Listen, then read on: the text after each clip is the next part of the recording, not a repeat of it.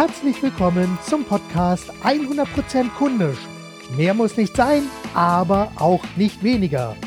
Ausgabe 5, Januar 2016.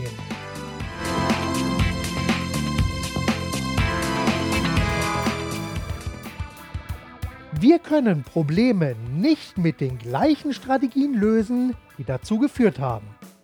Dieses Zitat stammt von Albert Einstein und ich denke, das passt für die heutige Einleitung zu meinem Podcast absolut perfekt. In einem persönlichen Gespräch mit Kunden ist eine meiner ersten Fragen immer wieder, was kann ich für sie tun?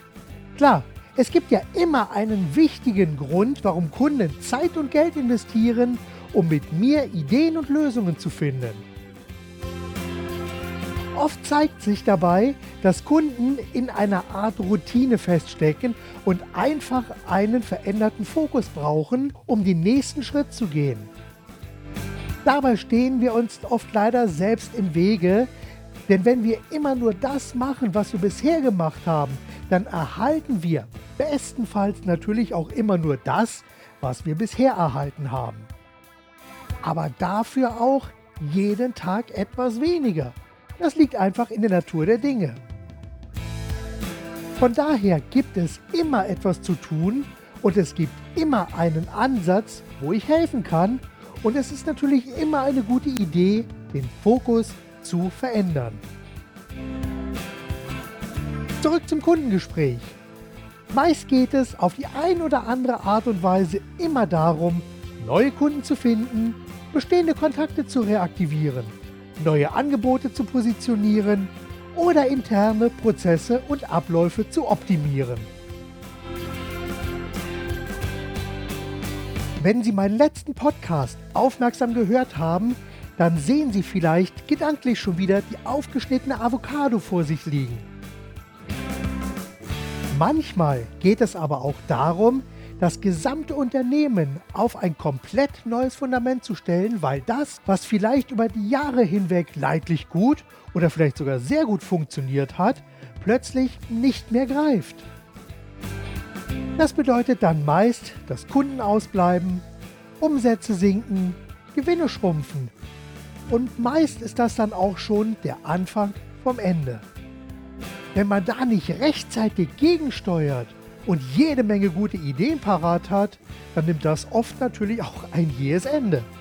Nun hoffe ich natürlich, dass wir uns, wie auch immer, rechtzeitig kennenlernen und wir vielleicht auch gemeinsam neue Ideen entwickeln können, die Ihnen letztlich helfen, damit Sie, Ihr Unternehmen, Ihre Angebote, Produkte und Dienstleistungen von mehr Interessenten gefunden werden und es Ihnen sehr viel besser gelingt, damit aus Interessenten auch zahlende Kunden werden und sie so am Ende den Umsatz und Gewinn erwirtschaften, den sie sich wünschen. Soweit als kleine Einleitung. Mein Name ist Marc Perl Michel. Kunden, Zuhörer und Workshop-Teilnehmer bezeichnen mich gerne als Fokusveränderer. Ich zeige nämlich, wie man mit Fragen den Fokus so verändert, dass man sehr viel besser kundisch denkt, handelt und kommuniziert. Und genau darum geht es auch in diesem Podcast. Heute habe ich folgendes Thema für Sie vorbereitet. Kundisch gedacht, anders denken für Unternehmer.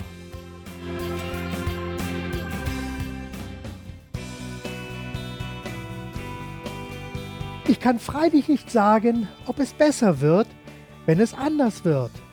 Aber so viel kann ich sagen, es muss anders werden, wenn es gut werden soll. Georg Christoph Lichtenberg. Sehen Sie, Märkte verändern sich, Kunden verändern sich, Unternehmen und Unternehmer verändern sich. Und natürlich verändern sich auch die Menschen im Unternehmen. Das alles liegt einfach in der Natur der Dinge. Neue technische Möglichkeiten verwandeln Bestehendes in Veraltetes. Trends kommen und gehen, Ansprüche steigen und manche Dinge sind uns plötzlich, meist in Anbetracht der kontinuierlichen Veränderung, plötzlich nicht mehr ganz so wichtig. Diese kontinuierlichen Veränderungsprozesse sind es aber auch, die Unternehmen am Laufen halten. Kunden immer mal wieder nach etwas Neuem suchen lassen oder neue Problemlösungen aktuell werden lassen. Von daher sind diese Prozesse wirklich sehr, sehr gut und wichtig für die Wirtschaft.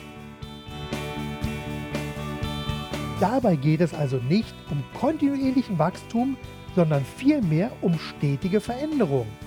Wirtschaft ist eben der kontinuierliche Prozess der Wunsch- und Bedarfserfüllung sowie der Lösung von Problemen und Herausforderungen. Obwohl man auch manchmal diese erst künstlich schafft, um diese dann auch zu lösen. Doch das ist an dieser Stelle einfach mal ein anderes Thema.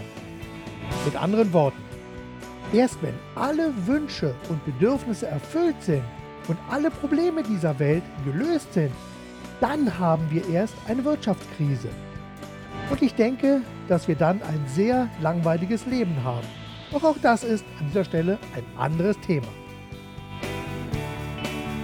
Wenn Sie nun einen Schritt zurücktreten, dann erkennen Sie, dass auf der einen Seite Unternehmer, Angestellte in einem Unternehmen und auf der anderen Seite Konsumenten mit höchst unterschiedlichen Sichtweisen unterwegs sind. Konsumenten sind positive Egoisten, denn für sie zählt in erster Linie die Erfüllung ihrer Wünsche und Bedürfnisse und natürlich auch die Lösung von konkreten Problemen und Herausforderungen. Die Aufgabe von Unternehmen ist es, Bedürfnisse und Wünsche zu erkennen oder Probleme jeweils gegen eine übliche Tauschwährung, im Augenblick ist das Geld, zu lösen, um so dann auch Umsätze und Gewinne zu erwirtschaften. Am einfachsten ist es, wenn wir uns Unternehmen und Kunden jeweils als eigene kleine Insel vorstellen. Auf der Unternehmerinsel befinden sich alle Lösungen des Unternehmens und die volle Manpower und auf der Kundeninsel konzentrieren sich alle Wünsche, Bedürfnisse, Probleme und Herausforderungen. Und nun geht es darum, dass diese beiden Inseln zusammenwachsen. Denn wachsen beide Inseln zusammen, dann ergibt sich so eine Schnittmenge aus Lösungen und Bedürfnissen. Dabei wird nun Folgendes klar. Je größer die Schnittmenge ist, umso besser passen Unternehmen und Kunden zusammen. So einfach ist das. Es ist letztlich wie das Prinzip von einem Schlüssel, der die richtige Tür mit dem passenden Schloss öffnet. Ein Zitat von Sig Sigler bringt es absolut perfekt auf den Punkt. Sie können alles im Leben erreichen, was immer Sie erreichen wollen, wenn Sie genügend Menschen dabei helfen, damit diese das erreichen, was sie sich wünschen. Bitte lassen Sie sich dieses Zitat auf sich wirken. Denn richtig verstanden wird dieses Zitat Ihren Fokus und Ihre Denkweise verändern. Ein weiteres Zitat von Sig Segler rundet das Bild ab. Kunden entscheiden sich dann für ein Angebot oder eine Lösung, wenn sie das, was das Angebot oder die Lösung für sie tut, mehr lieben als das Geld, das sie dafür investieren müssen. Diese beiden Zitate ist kundisch in reinster Form. Die Kombination dieser beiden Zitate schaffen ein extrem solides Fundament für ein positives Kundenverständnis und einen langfristigen Erfolg. Es geht eben nicht um das schnelle Geld, sondern langfristig erfolgreich zu sein. Alle wirklich erfolgreichen kleinen, mittleren und großen Unternehmen haben auf die ein oder andere Art und Weise diesen Kundenfokus, den ich mit kundisch in einem Wort zusammenfasse. Unternehmen, die dagegen Mehrwert auf schnelle Gewinnmaximierung oder einen maximalen Shareholder Value legen, bekommen irgendwann erhebliche Probleme und verlieren, meist schneller als ihnen bewusst ist, ihre Glaubwürdigkeit. Denn wenn Sparmaßnahmen und Maximierungsversuche zu Lasten der Kunden gehen, dann werden diese das über kurz oder lang mitbekommen und entsprechend handeln.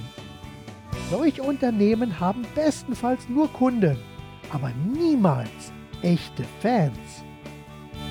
Auf den Unterschied werde ich in einem anderen Podcast näher eingehen.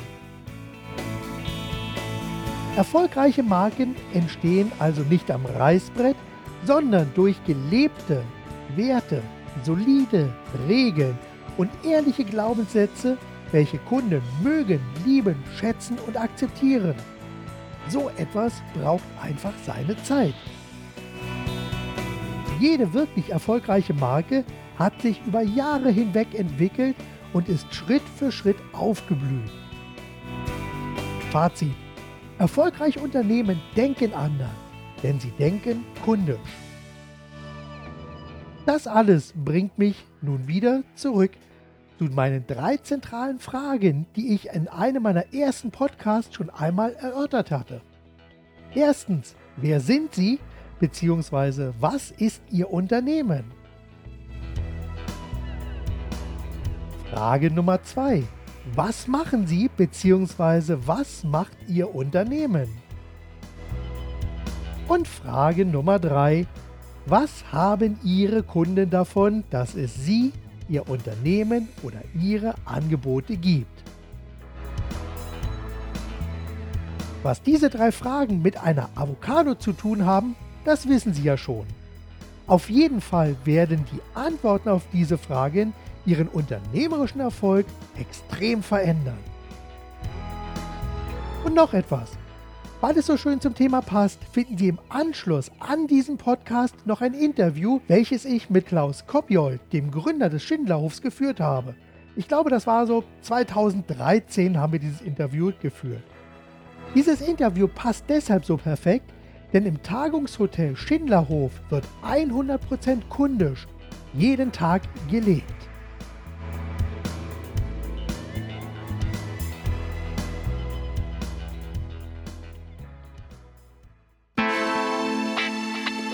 So, das war's für heute. Vielen Dank, dass Sie sich die Zeit für diesen Podcast genommen haben. Danke auch dafür, dass ich Sie ein Stück weit mit Ideen und Inspirationen auf Ihrem Weg begleiten durfte. Weitere Informationen zu diesem Podcast und alle weiterführenden Links finden Sie in den Show Notes.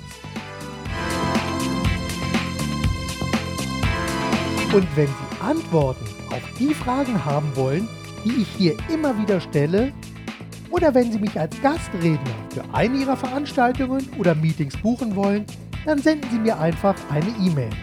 Oder rufen Sie mich direkt an unter 0511 36 37 39 00. Alle Kontaktdaten finden Sie auf meinen Webseiten. Und ganz wichtig, bitte empfehlen Sie mich und diesen Podcast weiter und bewerten Sie diesen Podcast direkt bei iTunes. Hinterlassen Sie eine Nachricht auf der Website oder senden Sie mir eine E-Mail mit Kommentaren, Vorschlägen und Wünschen. Bis zum nächsten Mal. Denken Sie mit Ihrem Herzen, geben Sie alles und vor allem machen Sie es gut. Ihr Marc Perl Michel.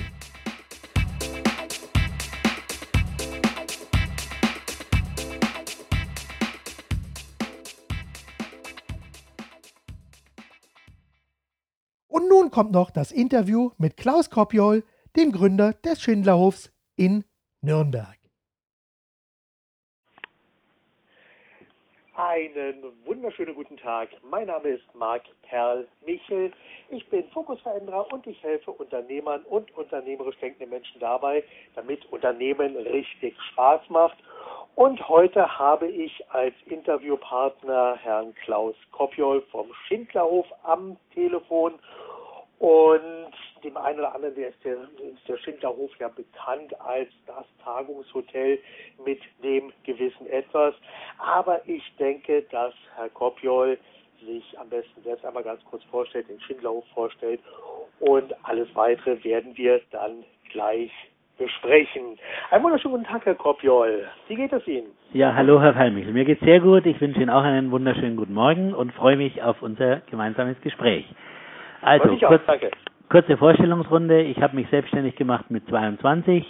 Ich bin völlig ungeeignet als Angestellter, habe mich dann in der Szene Gastronomie hochgemuskelt mit elf Gründungen, also von der Diskothek bis zum Jazzkeller, bis ich dann endlich mit äh, knapp über 30 äh, meinen Traumobjekt gefunden habe, also einen denkmalsgeschützten Bauernhof, den ich in sechs Baustufen ausgebaut, ausgebaut habe zum Landhotel.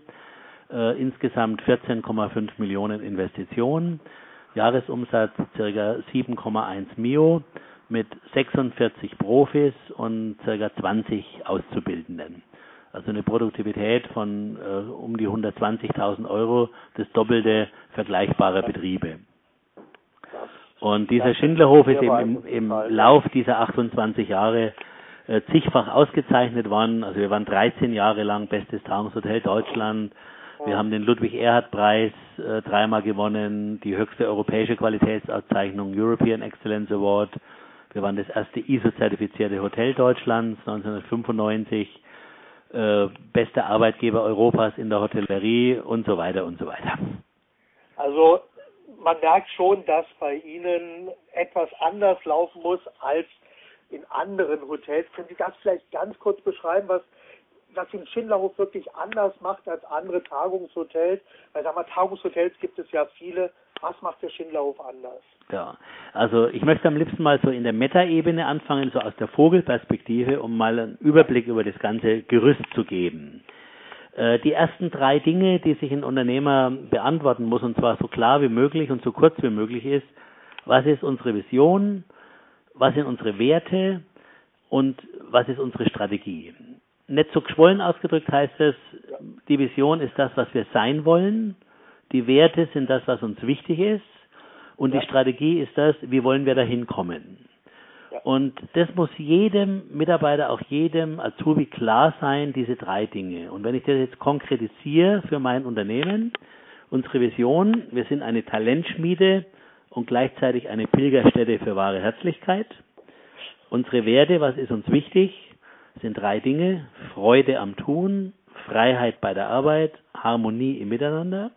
Das heißt sehr viel Empowerment, kein Service Design, äh, Chemie, Sympathie gegenseitig wichtiger als Fachwissen. Und die Strategie, wie kommen wir dorthin? Da haben wir einen bauernschlauen Umweg, quasi aus der Not geboren genommen. Und dieser Umweg geht über Mitarbeiterorientierung, um zu einer hohen Kundenbegeisterung zu kommen. Und damit wir uns selber immer wieder abchecken, äh, ob das denn tatsächlich so ist, wird diese Kernkompetenz ständig durch Preise und Auszeichnungen unter Beweis gestellt. Die sollen quasi unseren Weg wie eine Perlenkette begleiten. Ja. Gut. Also die drei Dinge sind. Ja, also ich war ja nur selbst auch einige Male im Schindlerhof Gast und äh, Veranstalter gewesen und ich habe das wirklich live erlebt und selbst meine siebenjährige Tochter fragt mich jetzt schon, Mensch, wann können wir denn da auch mal wieder hinfahren? Es war da so toll gewesen. Und selbst sie hat gespürt, dass dieses Hotel wirklich anders ist oder ja, dieses Hotel wirklich anders ist als andere Hotels. Und von daher kann ich das, also was Sie jetzt gerade gesagt haben, wirklich sehr bestätigen. Und das ist ja auch letztendlich auch Kern meiner Arbeitsweise, beziehungsweise unserer Arbeitsweise. Wir nennen das Avocado-Prinzip. Aber es ja. läuft letztendlich auch genau auf diese drei Bereiche hinaus, die Sie ja auch gerade beschrieben haben. Ja. Wann haben Sie im Schindlerhof erkannt, dass Sie diesen Serviceprozess wirklich von unten, also vom Mitarbeiter aus pflegen müssen und nicht von oben als Arbeitsanweisung, ich nenne es mal in Anführungszeichen, befehlen können? Ja, also eigentlich äh, aus dieser Not geboren, als ich nach der Eröffnung 1985 eigentlich sofort gemerkt habe, ich habe keine Chance gegenüber meinen Wettbewerbern mit harten Servicefaktoren zu punkten, also Gebäude, Immobilien, Ausstattung, Schwimmbäder, Wellness etc. Meine Chance war, weiche Faktoren, Soft Skills zu schaffen. Und ich habe dann auch ganz, ganz schnell gemerkt, dass das funktioniert, weil alle Produkte, und dazu gehört natürlich auch das Gebäude, ist austauschbar.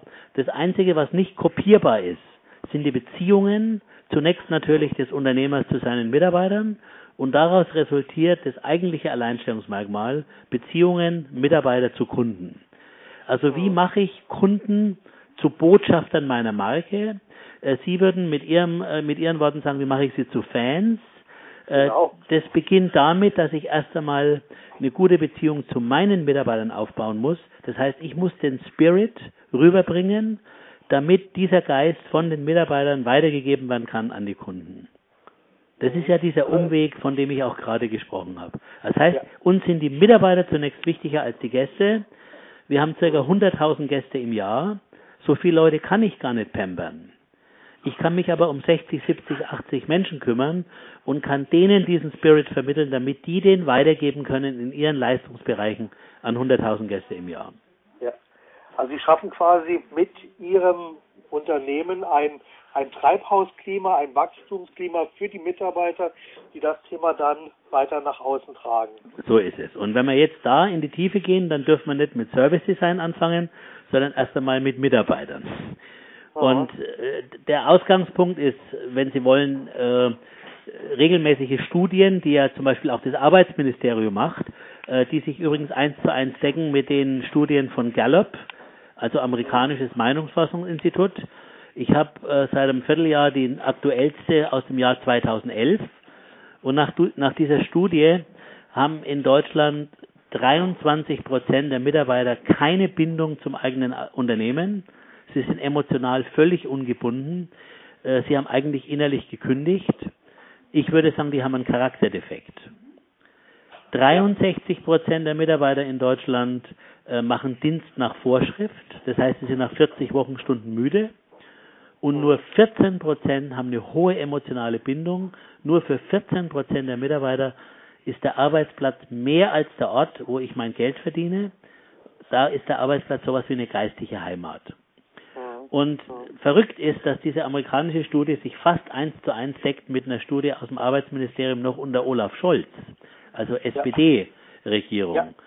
Also denen kann man nicht nachsagen, dass sie nahe an amerikanischen äh, Statistiken sind. Es ist einfach so. Und jetzt ja. muss ich über einen Einstellungsfilter alles tun, um die hochmotivierten Mitarbeiter auszufiltern und alle die mit freizeitorientierter Schonhaltung oder alternativem ja. Engagement gar nicht erst reinzulassen. Das ist jetzt die Aufgabe. Und da haben wir jetzt alle das gleiche Problem. Stichwort Fachkräftemangel. Natürlich genau, spüren, ja, natürlich spüren wir auch, dass äh, weniger Abiturienten eine Lehrzeit machen und immer mehr erst studieren wollen, dass die Bewerbungen da natürlich auch etwas zurückgehen. Äh, wir werden später dann sicher noch darüber diskutieren, wie baue ich eine starke Arbeitgebermarke auf. Meine ja. Meinung ist, wir dürfen uns auf keinen Fall vom Leidensdruck leiden lassen, nur weil weniger Bewerber zur Verfügung stehen, den Einstellungsfilter zu verwässern. Das heißt, wir haben einen gnadenlos harten Einstellungsfilter, wo alles das ausgesiebt wird, was eben nicht zu den 14 Prozent Hochmotivierten gehört. Mhm. Also würde das zum Beispiel bedeuten, ein ich sag mal, ein, ein 20-Jähriger, der aus der Schule, der mehrfach sitzen geblieben ist und letztendlich dann ohne Abschluss aus der Schule aus, herausgekommen ist, hätte der bei Ihnen eine Chance, wenn er wirklich begeistert ist? Also eine ganz, ganz kleine, wenn er wirklich begeistert ist, aber normalerweise hat er keine Chance, weil wir sind einfach ein verdammt elitärer Haufen.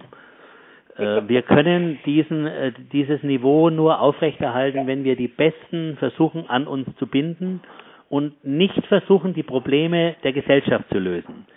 Ein ja. kleiner Unternehmer hat in diesem Land genug zu tun, seine eigenen Probleme zu lösen und er zahlt genug Steuern, damit der Staat seine Aufgaben wahrnimmt, um die sozialen Probleme zu lösen. Das kann nicht die Aufgabe des kleinen Unternehmers sein. Also das ist eine ganz klare, klare Trennung. Da bin ich absolut bei Ihnen. Absolut.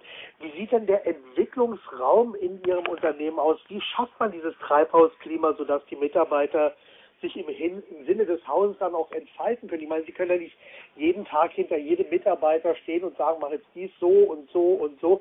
Ich meine, da muss man da auch in gewisser Weise ja loslassen können, um einfach zu sagen, okay, macht. Aber wie schafft man so dieses Fundament, dieses, dass die Mitarbeiter wirklich im Sinne des Unternehmens dann sich entfalten können. Ja, also das wichtigste Kriterium aus meiner Sicht ist totale Transparenz. Ich werde nie vergessen, ich habe kurz nach der Eröffnung vom Schindlerhof in London einen Vortrag gehört von Tom Peters, also der legendäre Harvard-Professor, damals noch Boss von McKinsey weltweit. Und er sagte in etwa Folgendes, ein Mitarbeiter, der nicht alle Informationen hat, ist nicht in der Lage, Verantwortung zu übernehmen. Ein Mitarbeiter, der sämtliche Informationen hat, kann nicht umhin, die volle Verantwortung zu übernehmen. Das bedeutet, es ist fast ein freiwilliger Zwangsmechanismus, wenn ich jemand alle Informationen zur Verfügung stelle, dass er auch die richtige Entscheidung trifft. Also wenn jemand den Kontostand kennt, wenn jeder Mitarbeiter weiß, wie viel Umsatz wir einschließlich gestern äh, in diesem Monat, in diesem Jahr bereits gemacht haben, dann kann er auch allein entscheiden, ob eine Investition aus dem Cashflow heute möglich ist oder nicht, weil er alle Informationen hat. Lasse ich den Mitarbeiter aber im Dunkeln tappen, er kennt weder die Umsätze noch die Gewinnsituation noch den Kontostand, dann muss ich ihm alles vorkauen und vorgeben. Mhm. Ja, und ja. ausgelöst durch diese totale Transparenz, immer mit den richtigen Leuten, das können Sie natürlich nicht mit jedem mhm. machen, mit den richtigen Leuten führt das dazu, dass eben äh, meine Mitarbeiter sehr stark ermächtigt sind, Entscheidungen zu treffen, ohne mich zu fragen. Also ich bin eigentlich mhm. die unwichtigste Person in diesem Team. Ja. Die entscheiden weiß, die meisten Dinge von allein. Genau, soweit ich weiß, sind Sie auch immer nur so, so drei, vier Tage im Schindlerhof selber. Ansonsten ja, im Monat sind, wenn es hochkommt, drei, vier Tage in den vergangenen Jahren gewesen, weil ich halt sehr viele Seminare gehalten habe. Mhm. Und das Verrückte ist, je weniger ich da war, umso besser lief's. Also ja, die meisten Unternehmer nehmen sich da viel zu wichtig. Wunderbar, ja, das sehe ich, sehe ich wirklich. Ich arbeite nicht im Unternehmen, ich arbeite am Unternehmen. Im, im Organigramm steht unter meinem Namen nicht Unternehmensleitung, sondern steht Unternehmensentwicklung. Die Familie ist verantwortlich und zuständig für Innovation, für Wachstumsimpulse, das Unternehmen weiterzuentwickeln, aber nicht fürs operative Geschäft. Ja. Das, ich sage, das sollten, sollten viele viele Unternehmer sich auf die Fahne schreiben, wirklich am Unternehmen zu arbeiten. Also ja. ich sehe das auch selbst immer wieder in Beratungsgesprächen, dass viele dann über das Tagesgeschäft klagen und dass hier und da etwas gemacht werden muss und dass also letztendlich weniger am Unternehmen gearbeitet wird. Ja. Sie sprechen von der totalen Transparenz. Kann, ja, totale Transparenz heißt zum Beispiel, heute ist der 1. August. Ich ja. habe heute Morgen äh, an sämtliche Mitarbeiter äh, ja. vier DIN A4 Seiten äh, kopiert und ausgeteilt. Das ist bereits jetzt in den Postfächern früh um 10. Mhm. Äh, da steht drin, welchen Umsatz haben wir im letzten Monat erreicht, äh, wie hoch waren unsere Lohnkosten, wie hoch waren unsere Warenkosten, wo sind Abweichungen. Äh, ich kann dann mit Smiley sagen, das ist gut gelaufen, es ist ja. irgendwo eine Gefahr. Und ich habe gleichzeitig äh, äh, rausgegeben, was ist unser geplanter Umsatz für den Monat August, runtergebrochen bis auf den Tagesumsatz. Das heißt, jeder Kellner, der heute jetzt vor einer Viertelstunde zur Arbeit gekommen ist, kann bereits sehen, ich brauche pro Tag im à la carte Restaurant so und so viel, im Bankett so und so viel, ich muss so und so viele Tagungen noch verkaufen, um mein Monatsziel noch zu erreichen. Und diese, diese ganzen äh, Zahlen, diese Erfolgsspiegel, wie wir das nennen, gehen an alle Stakeholder, also nicht nur an die Mitarbeiter, sondern auch an die Banken, an manche Stammgäste, an ausgewählte Lieferanten, weil ich nicht nur für die Mitarbeiter, sondern eben für alle an den Prozessen des Unternehmens Beteiligten ein offenes Buch sein will. Mhm, mhm. Gut, das, das klingt ja sehr spannend. Und ich, äh, Sie haben auch noch dieses Mitarbeitersystem Max, wenn ich mich äh, recht entsinne. Das haben wir auch noch, den Mitarbeiteraktienindex. Das ist nichts anderes genau. als eine digitalisierte Form, dass Mitarbeiter einmal im monatlich in den Spiegel schauen um ihren eigenen Wert für den Mitarbeitermarkt, also nicht für mich, sondern für ihre eigene Karriere, immer wieder anzuschauen und tunlichst zu verbessern. Die Arbeit des Einzelnen an sich selbst verändert die gesamte Gesellschaft. Ja.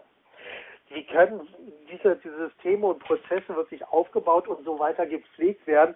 Weil, was ich ja oftmals feststelle, ist, dass zum Beispiel einmal wird so ein System installiert, das läuft dann einmal mit großem Erfolg und dann haben wir nach sechs, acht Wochen, nach einem halben Jahr so eine abflachende, abflachende Quote, wo dann letztendlich wieder in die alten Muster zurückgefallen wird.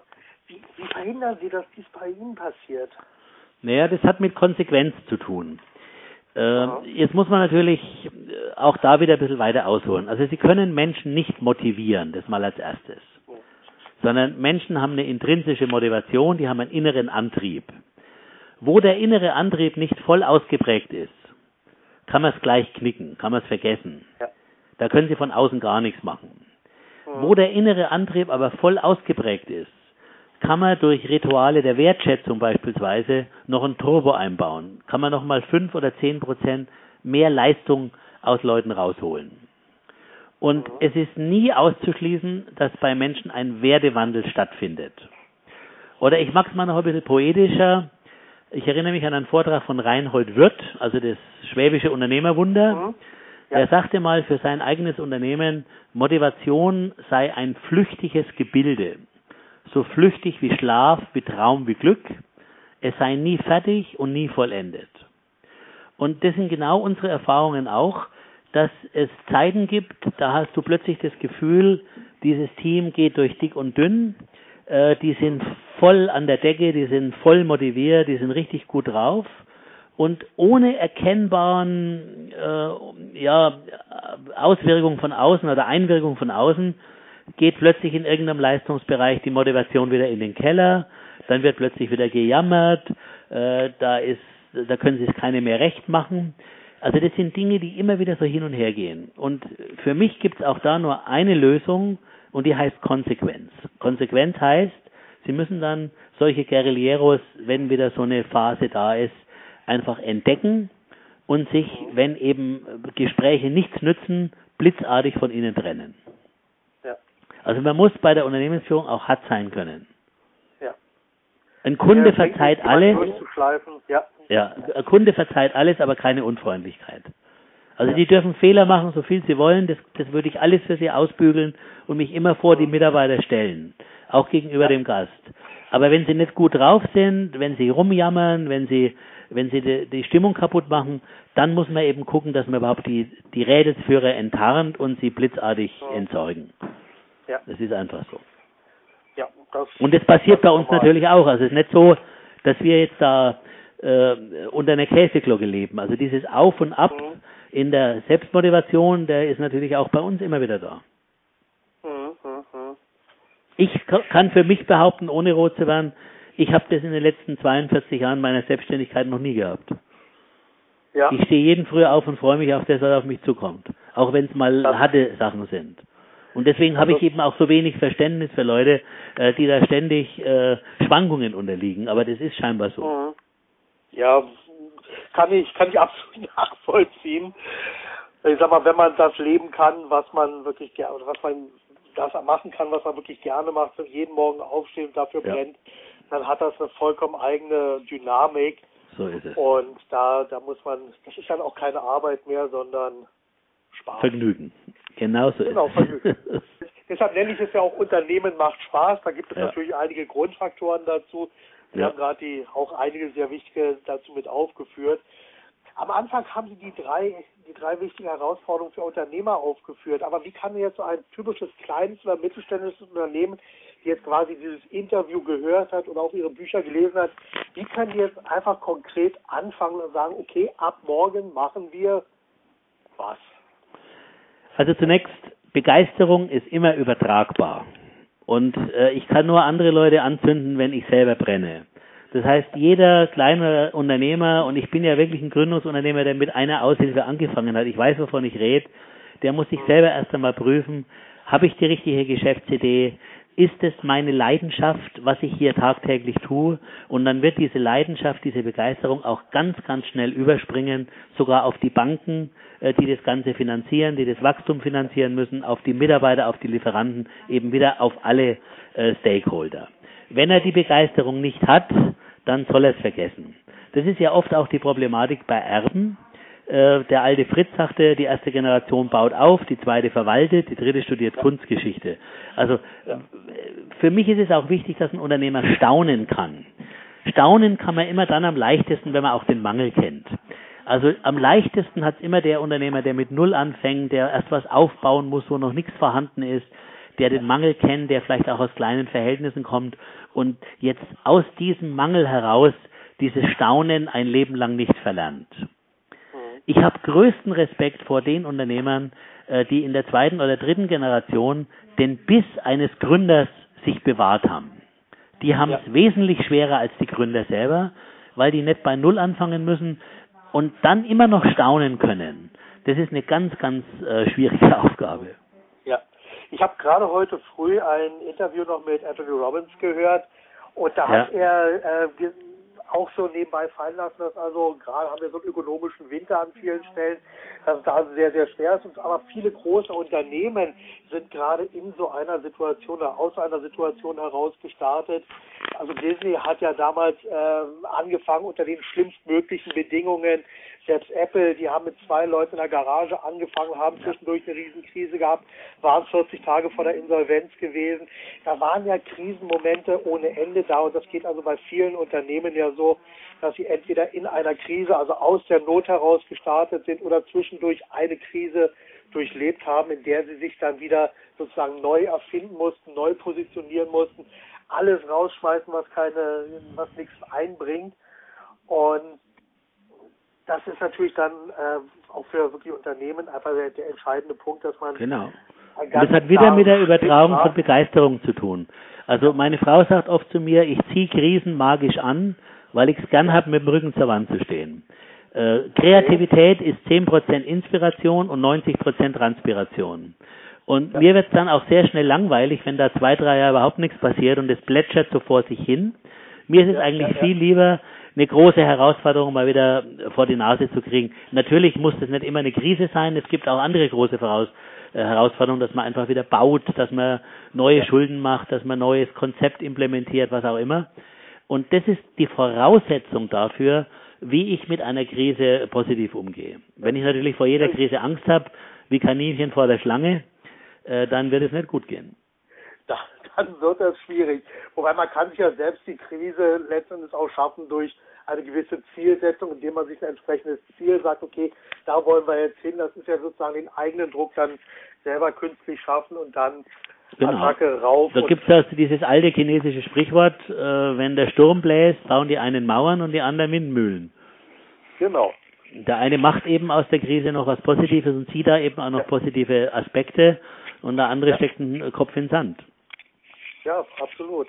Also die Frage ist jetzt, wer, wer macht was und wie wird letztendlich dann damit dann umgegangen. Ja. Lass uns mal ganz kurz auf äh, nochmal das Mitarbeiterumfeld zu kommen, weil äh, ich weiß, dass Sie ja auch sehr viel in Ihre Mitarbeiter investieren und das Ganze ist, schafft ja dann so dieses kreative Handlungsumfeld auch, dass also Mitarbeiter wirklich Input haben, sich selber etwas erarbeiten können, Schulungen besuchen und so. Wie, wie gehen Sie da vor? Ja, also so wie wir, und jetzt sind wir endlich beim Thema Arbeitgebermarke. So wie wir uns heute im Kundenmarkt positionieren müssen, dass ein Kunde sagt, das und das Unternehmen steht für das und jenes. Genauso muss ich mich heute im Mitarbeitermarkt positionieren. Und meine Positionierung ist sehr scharf, sehr spitz. Wir wollen in erster Linie Menschen anziehen, die sich entweder selbstständig machen wollen, die sich zumindest vorstellen können, später selbstständig zu sein, oder junge Leute, die später zu Hause einen Betrieb übernehmen müssen. Also von unseren Lehrlingen haben 30 bis 40 Prozent zu Hause selber ein Hotel. Sehr viele Profis, die bei uns ein, zwei, drei Jahre arbeiten, kommen aus dem Grund zu uns, weil sie wissen, zwei, drei Jahre Schindlerhof heißt, ich kann Entrepreneurship wie mit der Muttermilch einsaugen und kriege alle Tools geboten, die ich dann später in meinem eigenen Betrieb wieder brauchen kann. Jetzt muss man aufpassen. Das heißt nicht, dass wir niemand reinlassen, der äh, nicht später selbstständig wird. Aber er muss es sich zumindest vorstellen können. Und es kann sein, dass am Anfang noch mit Ausreden kommt, er hätte kein Geld für, äh, oder hat noch nicht die richtige Geschäftsidee. Deswegen kann er schon zu uns rein. Er muss aber einfach Entrepreneurship irgendwo diesen, ja. diesen Unternehmergehen in sich haben. Andere wollen wir nicht. Ich will keine Kellner, die sagen, ich bin Kellner und bleib Kellner. Weil der kann sich ausrennen, wann er Blattfüße und Krampfadern kriegt. Sondern das ist eine Durchgangsstation auf dem Weg zu einer weiterführenden Karriere. Also wir wollen ehrgeizige, karriereorientierte Leute um uns versammeln. Das gelingt uns auch nicht immer, da ist auch ab und zu mal wieder einer reingerutscht, ja. trotz Einstellungsfehler, der nicht passt, dann muss man sich halt mal wieder trennen. Und deswegen kann ich auch von meinen Mitarbeitern verlangen, dass wir alle zwischen 45 und 50 Stunden in der Woche arbeiten. Also für mich ist eine 40-Stunden-Woche ein Teilzeitjob für Blutarme. Halbtagsjob, ja. Es ist so. Ja, das, das ist so. Das, das, jetzt muss ich das erzählen, das erinnert mich so ein bisschen auch an meinen Ausbildung. Aber ich hatte so eine klassische kaufmännische Ausbildung Anfang der 80er Jahre in Berlin, damals noch mit Mauer drumherum erlebt ja. und genießen dürfen. Und bei mir war das so, also ich wollte mich auch schon damals immer selbstständig machen und irgendwie hat mein Arbeitgeber damals gesagt, Mensch, der Junge, der hat was. Und Werbung, Marketing hat mich damals immer interessiert. Er hat also dann auch in Weiterbildungsmaßnahmen investiert. Ich habe ja. Lehrgänge besucht, Vorträge besucht. Die hat also mein Arbeitgeber zum größten Teil übernommen. Ich musste das in meiner Freizeit dann auch machen. Das ist bei uns genauso. Und, ja, und eine also, Sache, was er damals gemacht hat, was mich bis heute geprägt hat oder bis heute prägt, ist, dass er mir irgendwann einfach den 2000 Seiten EKS-Kurs hingestellt hat, meinte, arbeite das mal durch, wird dich, wird dich weiterbringen. Ja. Also wir machen genau das Gleiche. Wir haben äh, eine eigene Schindelhof-Akademie. Äh, heuer waren 42 verschiedene Seminare den Mitarbeitern angeboten an, ich glaube, 61 verschiedenen Terminen. So eine Akademie kann ein kleines Unternehmen nur leisten, wenn die Mitarbeiter gewillt sind, dazu selbst etwas beizutragen, nämlich alle Seminare finden in der Freizeit statt. Mhm. Und wir übernehmen die Kosten und so haben beide eben ihr, ihr Schärflein beigetragen. Anders würde es gar nicht gehen. Und unser Team, also bestehend inklusive Lehrlinge aus rund 70 Leute, haben im Jahr zwischen 400 und 500 Weiterbildungstage. Das heißt, das Team äh, spendiert zwei Mannjahre nur für die eigene Weiterbildung. Ist auch ein sehr, sehr guter Seismograph, ein Gradmesser über die Selbstmotivation des, des Einzelnen. Ja, ja. Wunderbar. Lassen wir uns mal den nächsten äh, Schritt gehen, weil das hat ja auch etwas mit der, mit der Unternehmermarke zu tun. Das ist ja einfach die Geschichte, also ich nenne es in meinen Vorträgen immer gerne, wie wollen Sie in den Geschichten von anderen Menschen auftauchen? Haben Sie vielleicht einen Tipp, wie man den Kunden beziehungsweise in Ihrem Fall ja den Gast noch besser verstehen, begeistern und immer mal wieder überraschen kann? Naja, jetzt sind wir beim Thema Servicequalität und wir haben hier natürlich auch äh, einen systematischen Aufbau gemacht. Also Sie äh, sind oft in den USA, Sie wissen bei Ritz-Carlton oder bei äh, Disney äh, ist sehr, sehr viel Service Design. Das heißt, da waren Mitarbeiter schon angepflaumt, wenn sie mal äh, das Sir hinter dem Yes vergessen. Also da ist jeder Satz genau vorgegeben. Und ich weiß, dass vor 20, 30 Jahren, als ich das erste Mal in New York war, ich auch beeindruckt war, wenn eine Kellnerin an den Tisch kommt und sich vorstellt, My name is Jane, I'm your waitress for tonight, we will have a wonderful night together. Äh, das klingt natürlich toll, aber wenn sie das am nächsten Tisch genauso erzählt ja. und beim zweiten Mal hören sie das gleiche wieder, dann kommt einem langsam vor wie ein trainierter Papagei. Ja, ja, Service Design ist der Start. Man beginnt natürlich mit Service Design. Das haben wir auch getan. Also wir haben auch jahrelang den Mitarbeitern eingebläut, wie wird ein Gast geweckt? Guten Morgen, Herr Müller, immer mit Namen. Es ist 7.30 Uhr, ein wunderschöner Tag erwartet Sie. Bei Regen musste es heißen, ein guter Tag erwartet Sie. Und dann habe ich irgendwann gesagt, wir müssen davon weg. Äh, einer der größten ungehobenen Schätze ist die Individualität des Einzelnen. Und das habe ich irgendwann erkannt und da hat mir auch sehr geholfen äh, die Bücher von Reinhard Sprenger. Mhm. Äh, Reinhard Sprenger geht ja ganz, ganz stark auf die Individualität des Einzelnen. Und dann wurde mir langsam klar, dass das mit dem Service Design auf Dauer, äh, auf zumindest niemals State of the Art sein kann. Denn ich kann doch an Bayern nicht zwingen, äh, in Hamburg sich mit Moin Moin zu melden. Oder das eine Berlinerin, eine Berlinerin soll am Telefon Grüß Gott sagen. Also das passt doch ja. nicht. Das heißt, der Duktus des Einzelnen, äh, der Stil des Einzelnen äh, muss ausgelebt werden. Und wir haben eben irgendwann gesagt, Individualität statt Service Design. Das heißt, heute darf jeder Mitarbeiter ganz individuell äh, selber entscheiden, was passt zu mir, wie ähm, äh, kommuniziere ich mit meinen Gästen. Und um die Mitarbeiter da zu unterstützen, haben wir wahrscheinlich als erstes Unternehmen weltweit eine eigene Herzlichkeitsbeauftragte. Das ist eine junge Dame, die einfach sehr, sehr viel Talent in der Sache hat, die den Einzelnen einfach darin unterstützt, wenn sie beobachtet hat, wie er mit dem Gast kommuniziert hat, ihm Tipps gibt, probier's doch mal so, nimm doch mal einen Satz in der Richtung, der könnte eventuell besser zu dir passen. Probier es einfach aus, bis du so deinen eigenen Stil gefunden hast. Das sind ja alles junge Leute, die oft erst erstmal ihren Stil finden müssen. Und da haben wir dann gemerkt, dass das viel besser bei den Gästen ankommt als dieses Nachgeplapper. Ja. Das hat ja dann letztendlich auch etwas mit Authentizität zu tun. So ist es. Dass man also wirklich als Individuum wahrgenommen wird und nicht als die Masse, ja. weil ich sag mal, Service Design, also ich bin ja auch relativ viel in Hotels unterwegs. Ja. Und da merkt man natürlich ganz schnell, was also wirklich eingeübt ist oder ob ja. etwas wirklich von Herzen auch das rüberkommt. So. Und Sie haben ja gerade Disney angesprochen. Ich meine, die setzen natürlich wahnsinnig stark auch auf Service Design.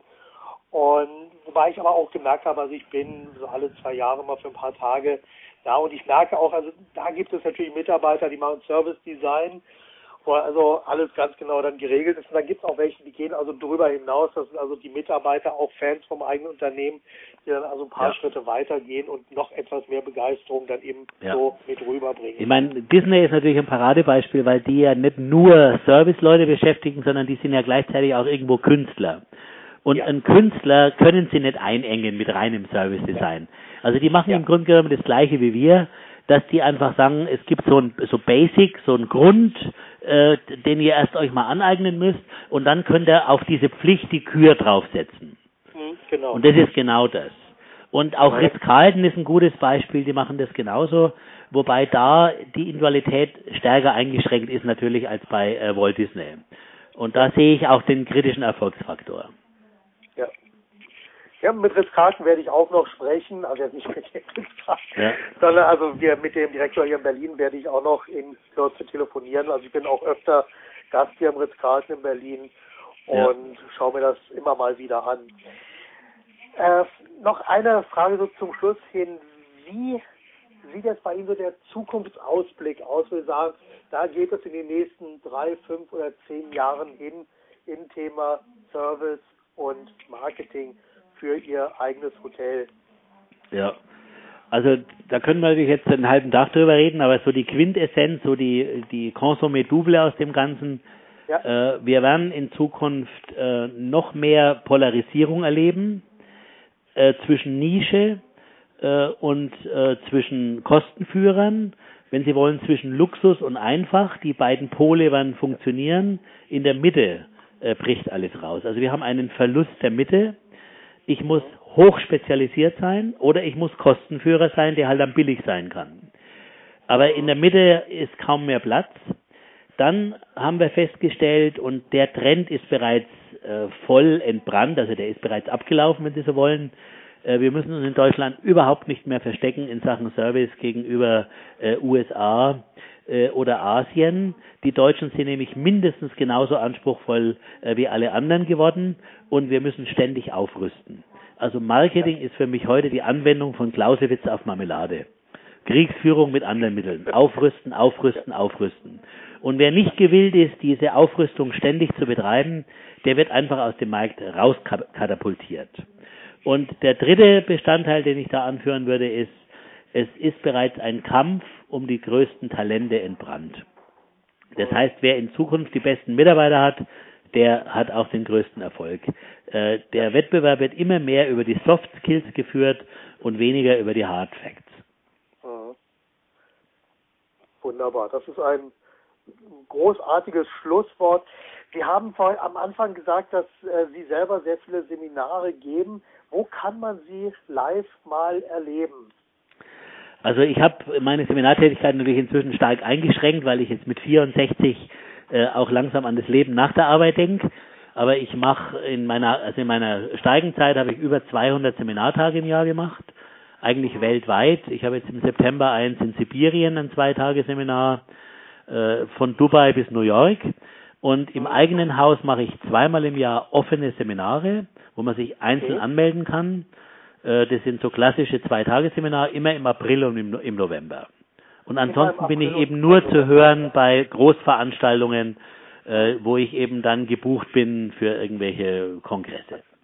Als Keynote Speaker. Genau. Gut. Ich werde in den äh, Notizen zu diesem Interview werde ich auch Ihre äh, Internetseite mit aufnehmen, sodass also der interessierte da würde ich mich sehr freuen, wenn ein paar Zuhörer da sich einen Ruck geben und dann mal wirklich zweiter kommen, weil man kann in so einem Interview eigentlich immer nur den Kasper zeigen und jetzt stecken wir ihn wieder ein und dass man richtig was damit anfangen kann, da braucht es natürlich schon ein bisschen mehr Zeit. Mehr Input. Also ja. ich habe ja einmal ihr, Ihren Vortrag Wahre Herzlichkeit wirklich genossen, hat mir sehr viel Input gegeben, sehr viel Spaß gemacht ja. und jetzt kann ich eigentlich nur wirklich jedem empfehlen, sich diesen Vortrag einmal anzuschauen oder diese Veranstaltung. Es geht ja, geht ja, wie war, es, ein, anderthalb Tage geht die, glaube ich. Ja, zwei Tage ist also das, das normale. Zwei Tage. Genau. Ja. Und da bekommt man ja eine ganze, ganze Menge mit. Ja. Und das kann ich wirklich nur jedem empfehlen. Das werde ich also auch nochmal separat hier mit aufführen. Da würde ich Wunderbar. mich freuen. Also, dann danke ich Ihnen, Herr Fallmichel. Recht herzlich. War mir ein Vergnügen und viel Spaß und, heute. Genau, wünsche ich Ihnen auch alles Gute, weiterhin viel Erfolg und bis zum nächsten Mal. Danke und viel Erfolg auch an Ihre Zuhörer. Tschüss. Vielen Dank. Tschüss. Tschüss.